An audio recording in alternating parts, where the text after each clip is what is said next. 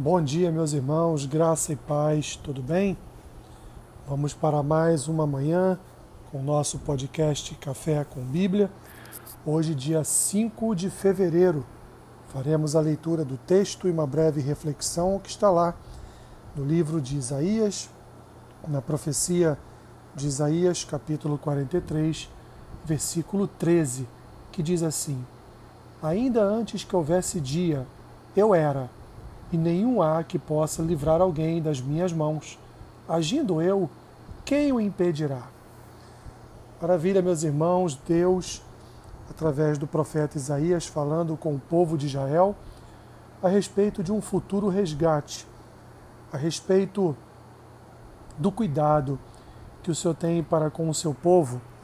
Todo o capítulo 43, Deus fala de resgate, Deus fala de libertação Deus fala também da sua misericórdia em relação ao seu povo, porque Deus é um Deus de misericórdia. É um texto, meus irmãos, que temos alguns outros versículos que são versículos chaves para o entendimento desse versículo 13.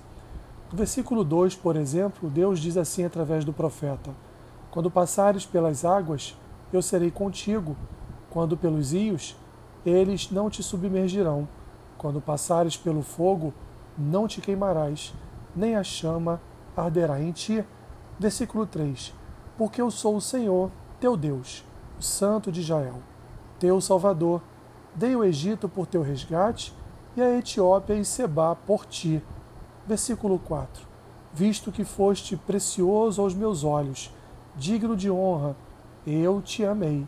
Darei homens por ti e os povos, pela tua vida Versículo 5: Não temas, pois, porque sou contigo.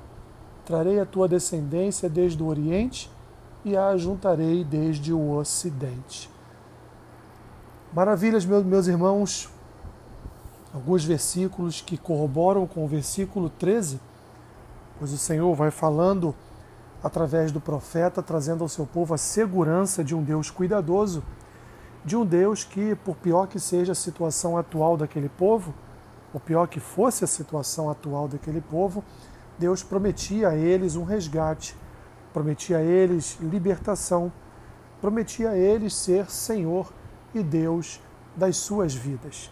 Então ele chega no final dessa primeira parte do capítulo 13, falando exatamente da sua eternidade, do seu poder eterno, que antes que todas as coisas viessem a existir, ele já era, ele já existia e, portanto, nada pode livrar das mãos do Senhor, porque ele criou todas as coisas.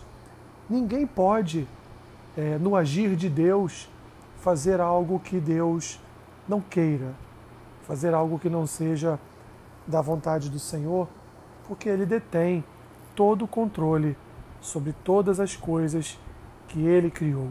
E o que ele criou? Tudo. Portanto, meu irmão, minha irmã, não temas. Confie no Senhor, pois ele é o nosso resgatador. Aliás, ele já nos resgatou do império das trevas. Ele já nos conduziu para o reino do seu filho, para o reino do filho do seu amor. E lá então, meus irmãos, ele nos redimiu, ele nos reconciliou, ele nos perdoou, nos justificou e nos prometeu vida eterna. Confie em Deus, apesar das circunstâncias que você possa estar passando nos dias de hoje, confie no Senhor.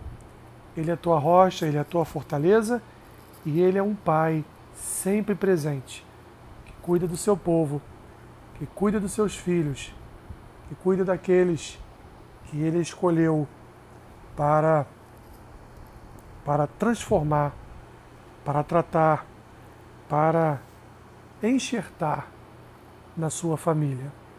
Senhor, obrigado.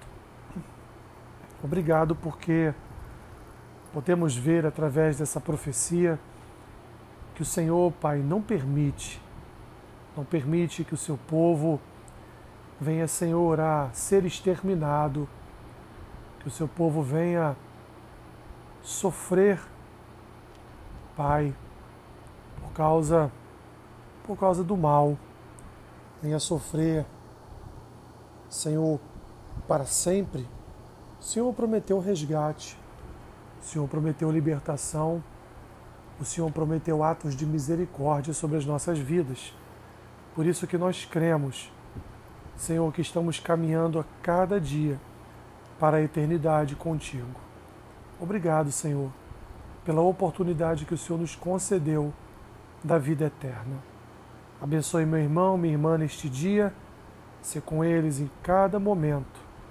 Guarda, protege, alimenta, supre suas necessidades.